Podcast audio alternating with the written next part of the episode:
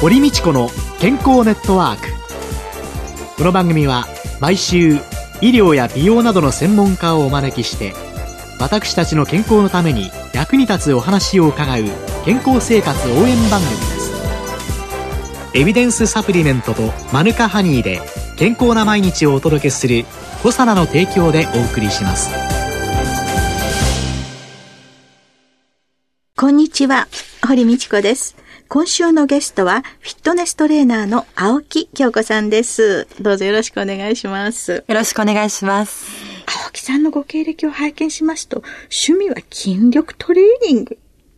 そして女性を対象としたボディフィットネスの大会でこう入賞されてるんですよね。はい、そうなんです。このコンテストの評価のポイントっていうのは何なんですかまず、しっかりとした筋肉をつけること。筋肉がちゃんとついてるという。はい。はい。で、その脂肪のね、どれぐらいの脂肪を落とさなきゃいけないかっていう想像するときに、はい。手の甲はいをつまみ上げていただけますかはい。手の甲をつはい。まみ上げる。そうすると皮がスッと上がりますよね。はいこれ全身なんです。ほとんど脂肪がないんですよ。つまめちゃいけない。つまめちゃいけない。二の腕。肉がつ ながタプタプ、皮膚なんか、つまめやしない。唯一、手の甲が私たち一番脂肪が少ないんですよ。この手の皮が引っ張られる状態が全身。はい。いや、実は、はいその、はい。すごいコンテストのところの 写真がはい。ありまして、はい。ラジオなのが残念。本当にすごいですよね。お綺麗ですし。いえいえいえ。さっきですね、あの担当のですね、はい方がですね、はい青木さんおいでになりましたってね、言った時にですよ、ごそっと私の横で言った言葉が何だったか。なんだった？めちゃくちゃ足が長い人です。そうですか。そう、本当に、スタイル抜群だし、お綺麗だし、いやいやいや脂肪ないし。いやいやーその時はです。でも、具体的にこうなるにはどういうトレーニングをするんですか？筋量が必要なので、はい。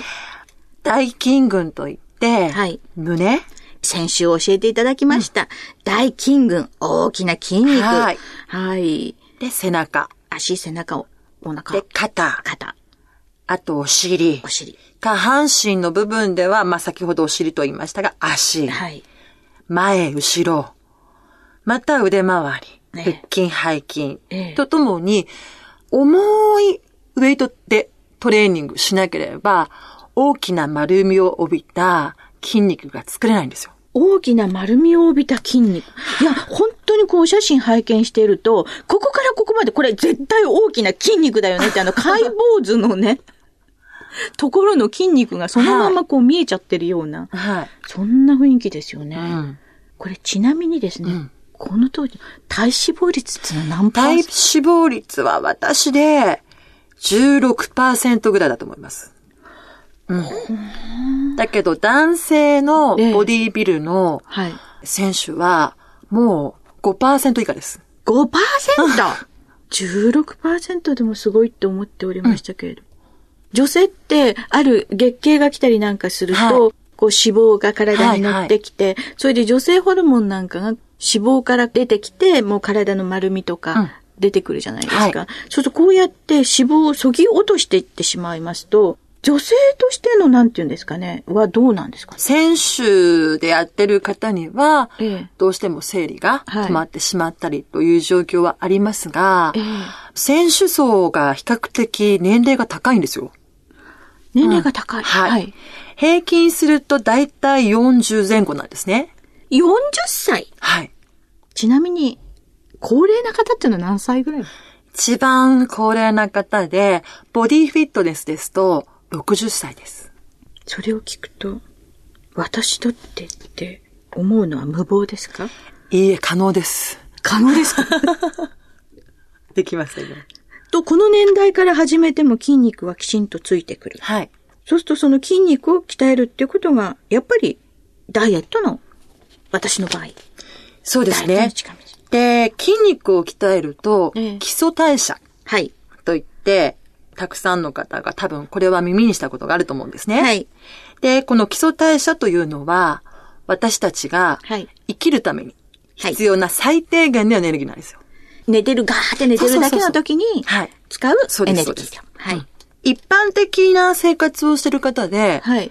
1日の消費するエネルギはい。ーの7割だと言われています。はははは。7割がだいたい基礎代謝はい。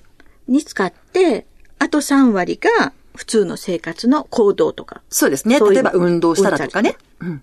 その何もしないで消費する量が高いほど、ええあの、普段の生活の中で燃える力が強いですので、太りにくく痩せやすい体が身につく。太りにくく、痩せやすい。はい。基礎代謝を何しろ上げる。うん。それが筋肉を鍛える。そうですね。これね、ポイントなんですよ。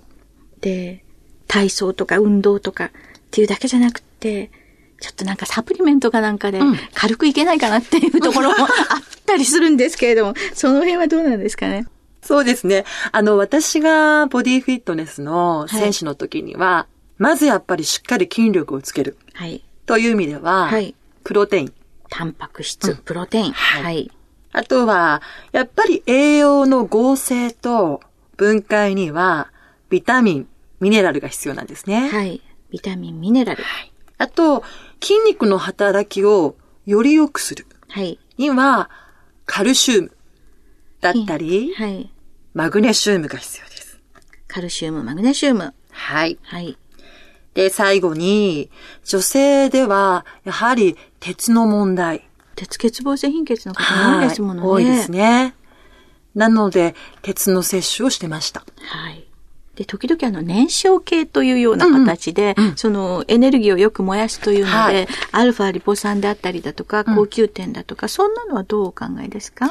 そうですね。やはり、あの、どうしても減らない停滞期も来ますので、私は後半に、やはり燃焼系の、まあ、カルニチンだとか、カプサイシンだとか、はい。そんなものがね、入ってるようなサプリメントも使いました。じゃあ、あの、私が始めたいと思った時には、どうすればいいでしょうか？スポーツクラブにね、はい。行くんだったら、まずそのベーシックなマシンを使ったはい。安全なトレーニングはい。を、やはり週1回から2回だとか、無理がないように続けていただく。週1回から2回、そんなもんでいいんですか？はじめはね、きっと、やっぱり高い目標を作ってしまうと、嫌になってしまう方もいらっしゃいますので、ええその方の生活に合わせたところで、やはり継続が非常に大切なので、継続ができるような設定をしてあげるというのは、非常に重要なことじゃないかなと思います。あとはまあ、前回なんかもお話ししましたけども、例えば女性だったら、1ヶ月後にこの洋服を着たいわだとかね、やっぱり具体的な、こう身近な、なんかやっぱちょっと目標を立ててあげるだとか、ええうん。私もそうですが、やっぱり何もないとなかなかトレーニングを継続って、これ難しいと思うんですね。うん。そうかな。ので、まずはちょっとやっぱり少し、目標の設定が違うんですかね。やろうっていうんで、じゃあ毎日頑張るぞっていう目標ではなくって、うん何週間後かには、この服を着るぞっていう、そういう目標に向かうっていうことそうんなでね。ですすね。それだとか、例えばじゃあご褒美にええ、一週間頑張ったご褒美で、ピザを食べようとかね。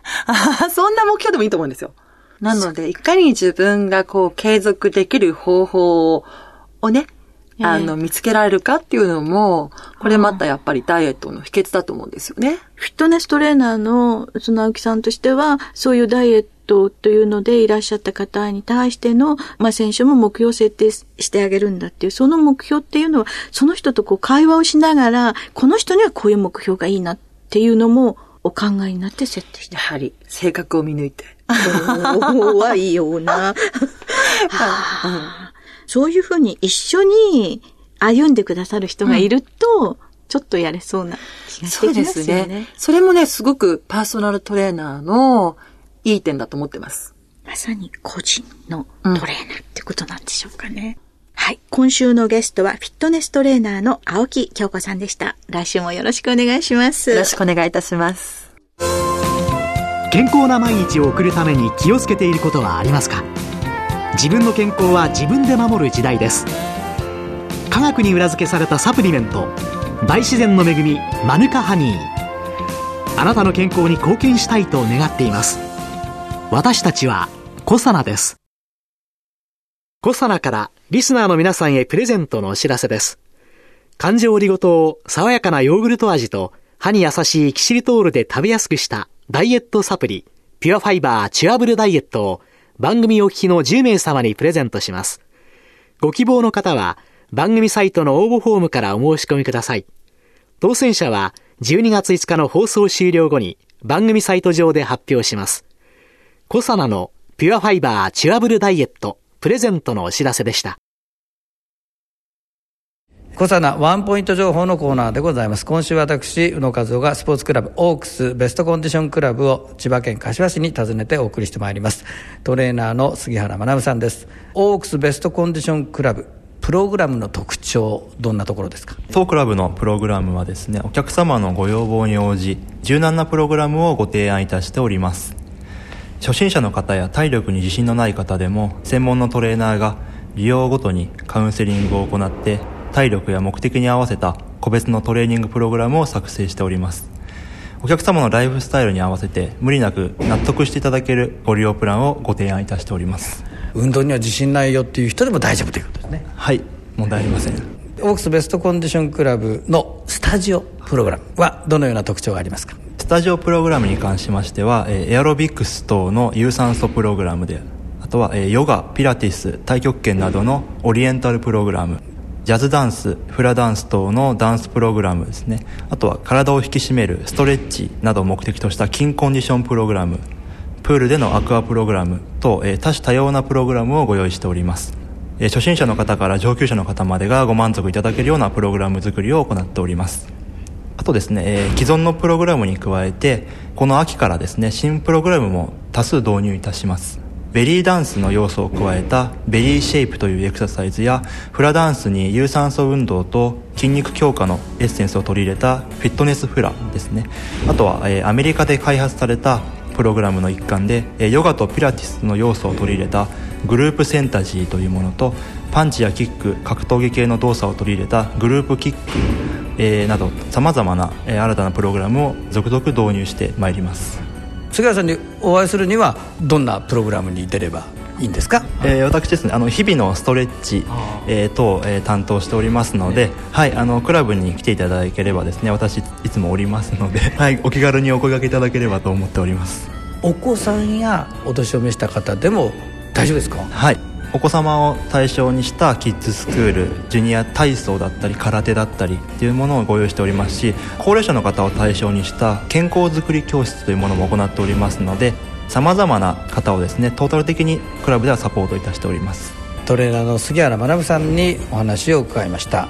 小のワンポイント情報のコーナー今週は私の和夫がスポーツクラブオークスベストコンディションクラブからお送りいたしました。堀道子の健康ネットワーク。健康と美容についてもっと詳しく知りたい方はぜひコサナのサイトへ。検索で「コサナ」カタカナで「コサナ」と入力してください。この番組はエビデンスサプリメントとマヌカハニーで健康な毎日をお届けする「コサナの提供」でお送りしました。